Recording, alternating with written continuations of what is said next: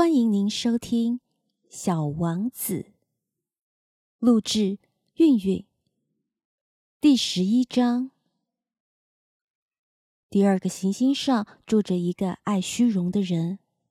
哎呦，一个崇拜我的人来拜访啦！这个爱慕虚荣的人一见到小王子，老远就叫喊了起来。在那些爱虚荣的人眼里，别人都成了他们的崇拜者。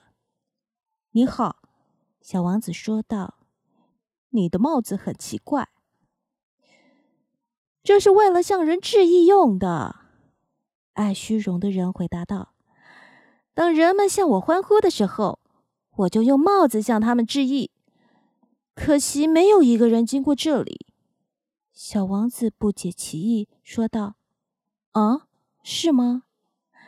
爱虚荣的人向小王子建议道：“你用一只手去拍另一只手。”小王子就拍起巴掌来。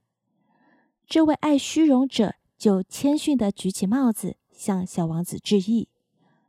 小王子心想：“这比访问那位国王有趣。”于是他又拍起巴掌来。爱虚荣者又举起帽子来向他致意。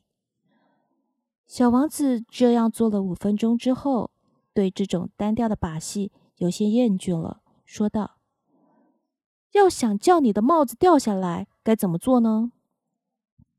可这回爱虚荣者听不进他的话，因为凡是爱虚荣的人只听得进赞美的话。他问小王子道：“你真的钦佩我吗？”“钦佩是什么意思？”钦佩吗？就是承认我是星球上最美的人，服饰最好的人，最富有的人，最聪明的人。可是，您是星球上唯一的人啊！让我高兴吧，请您还是来钦佩我吧。小王子轻轻的耸了耸肩膀，说道：“我钦佩你，可是……”这有什么能使你感到兴趣的？于是小王子就走开了。小王子在路上自言自语的说了一句：“这些大人肯定是十分古怪的。”